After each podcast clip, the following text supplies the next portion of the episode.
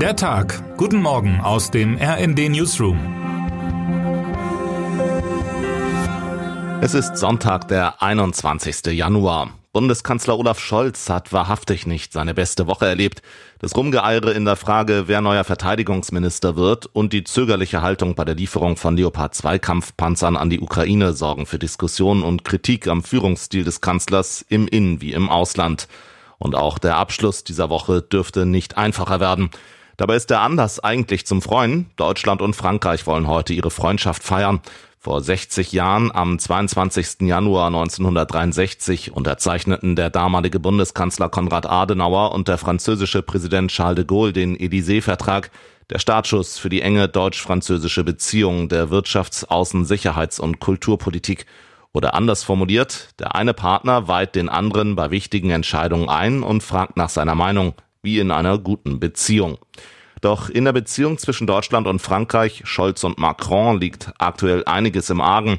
Unterschiedliche Ansichten in den Debatten über Corona, Energieversorgung, Panzerlieferung und eine nicht abgestimmte Reise von Scholz nach China sorgen für schlechte Stimmung zwischen den ohnehin schon unterschiedlichen Typen. Als Persönlichkeiten sind Scholz und Macron so grundverschieden, dass es schwierig ist, einen gemeinsamen Ton und Rhythmus zu finden, sagt die Professorin und Historikerin Elena Miard Delacroix im Interview mit unserer Frankreich-Korrespondentin Birgit Holzer. Während Macron als emotionaler und enthusiastischer Typ auftritt, ist Scholz bekannt für seine norddeutsche kühle und wortkarge Art. Berlin und Paris brauchen wie in die Jahre gekommene Eheleute ein neues gemeinsames Projekt, ist sich daher RD-Chefautor Matthias Koch sicher. In seinem Leitartikel fordert er neue Ideen und den Blick gen Westen noch ein bisschen zu weiten.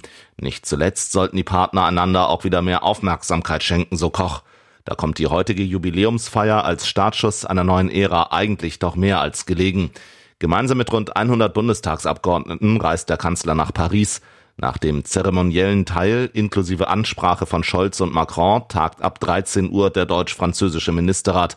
Abgerundet wird der Tag mit einem gemeinsamen Abendessen der Politiker.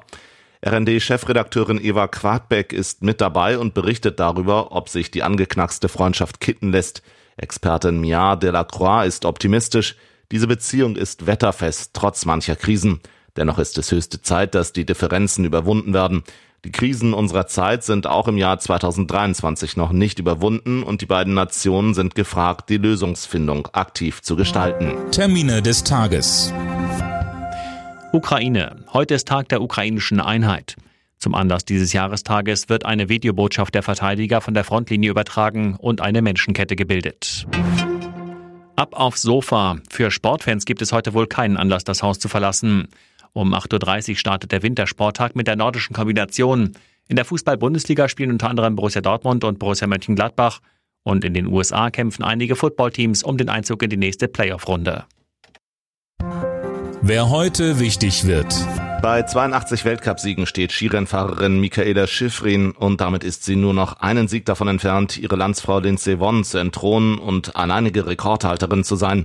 Und das mit gerade einmal 27 Jahren. Um 11.30 Uhr hat sie die nächste Chance. Da steht das Super-G-Rennen in Cortina d'Ampezzo auf dem Programm. Und damit wünschen wir Ihnen einen guten Start in den Tag. Text Chantal Ranke, am Mikrofon Tim Britztrup und Sönke Röhling. Mit rnd.de, der Webseite des Redaktionsnetzwerks Deutschland, halten wir Sie durchgehend auf dem neuesten Stand.